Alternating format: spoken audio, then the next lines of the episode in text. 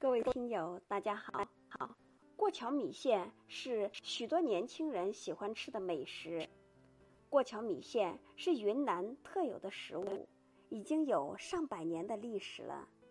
一开始，过桥米线只是在滇南地区流行，直到大约五十年前，过桥米线传至昆明，进而传遍全国。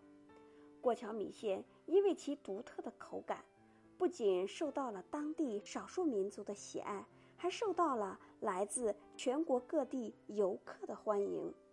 如今，过桥米线已经传遍全国上下，成为人们喜欢吃的美食美食。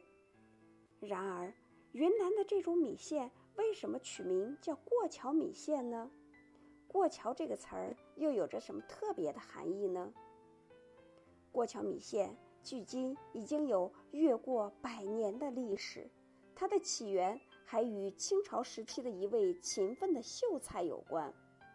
相传，在滇南蒙自市城外有一湖心小岛，有一位秀才在岛上读书，而秀才贤惠的妻子为了让自己的丈夫。不被饿肚子，每次都亲自将饭菜送到岛上。秀才最喜欢吃米线了，但是每次米线送到的时候都已经凉了。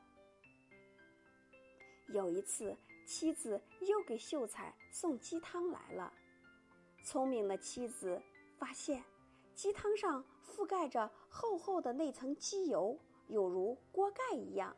让鸡汤保持了温度，于是他用这个方法来保温，并且将米线、蔬菜、肉片放进热鸡汤中烫熟，让丈夫吃。